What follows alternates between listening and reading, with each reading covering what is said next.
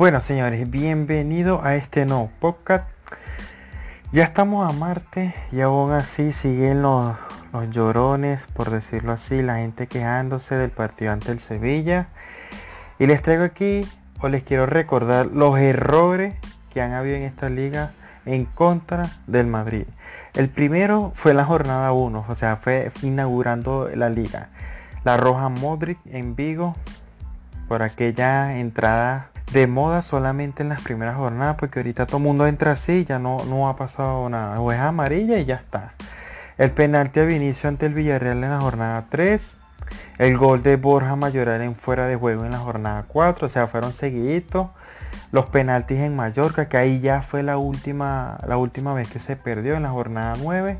La mano de Fedal en la jornada 12. Y por qué no decirlo, los dos penaltis no señalados en el Camp Nou en la jornada 10 que fue aplazado que se jugó ahorita en, en diciembre pasado. Y si queremos, agregamos la mano de Munir en el gol de De Jong, que fue el único gol que hubo del Sevilla, que ahí fue donde se abrió toda la polémica.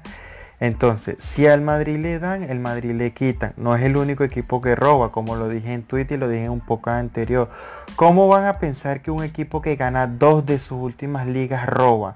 Y un equipo que gana ocho de sus últimas 11 ligas es el que no roba.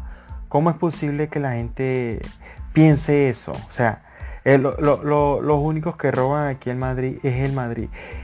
Y yo lo he dicho, yo lo he dicho en otros pocas, lo he dicho tanto en mis redes sociales. El Madrid, con el Madrid se equivoca y hay cosas que no merecen. ¿sí? Pero yo no, me, no tengo una, una, un vendaje blanco en, lo, en, en mis ojos que no, no entiendo. Yo sé qué es lo que pasa. No como los, los, de la cera del frente que tienen una venda blaugrana en los ojos, que ven que se ve muy lógico que al Barcelona lo favorece y ellos dicen que no, le buscan una excusa para todo. Ahora, los datos no son solamente malos, aquí hay un dato que es totalmente brutal. El Madrid es el equipo menos goleado de lo que va de liga, solamente 13 goles en contra en 20 fechas. O sea, esto no se veía desde la época de Mourinho, imagínense, Mourinho duró hasta el 2013, pero en esa última liga creo que hubieron muchos goles en contra. El Atlético lo sigue con 14 goles, el Barcelona con 23 goles. Entonces, madridistas, ustedes que tanto señalaban a Courtois, que ha sido una de las primeras víctimas, porque Courtois ha tenido muchos errores. Bueno, no muchos, ha tenido errores, errores clave. Y aún así esos madridistas echan de menos a Keylor, siempre recuerdan de las tres Champions y eso es lo mismo que nosotros le recordamos las tres Champions a los barcelonistas. Entonces, vamos a ponernos de acuerdo. Ya Keylor es pasado, ya está en el Paris Saint Germain, va a ganar la liga, va a ganar la copa, vamos a decir gana la Champions. Yo creo que no la va a ganar el Paris Saint Germain porque hay equipos más fuertes.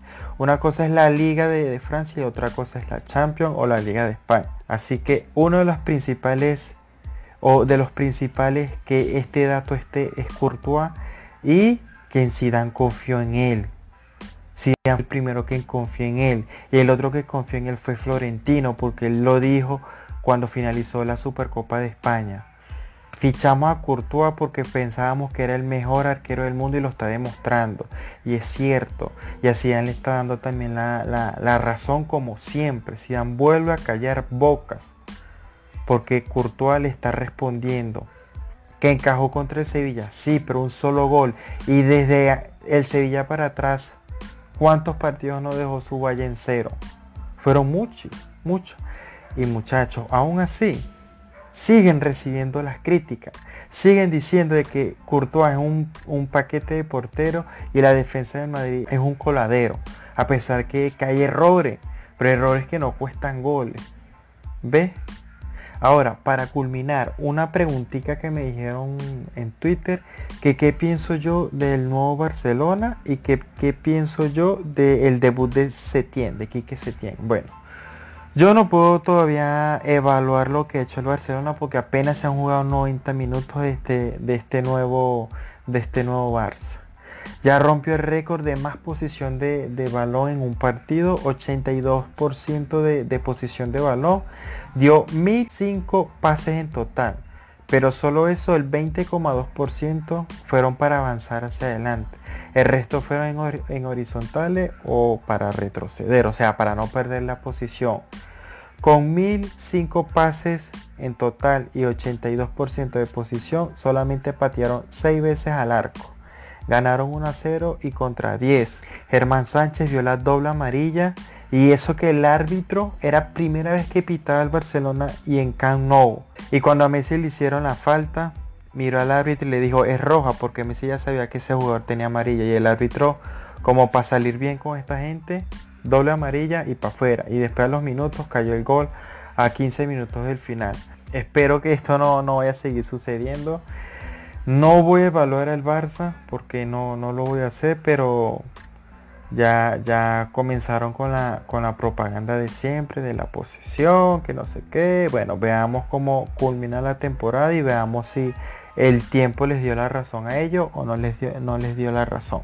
Bueno señores, esto ha sido todo el podcast. Hasta una nueva oportunidad.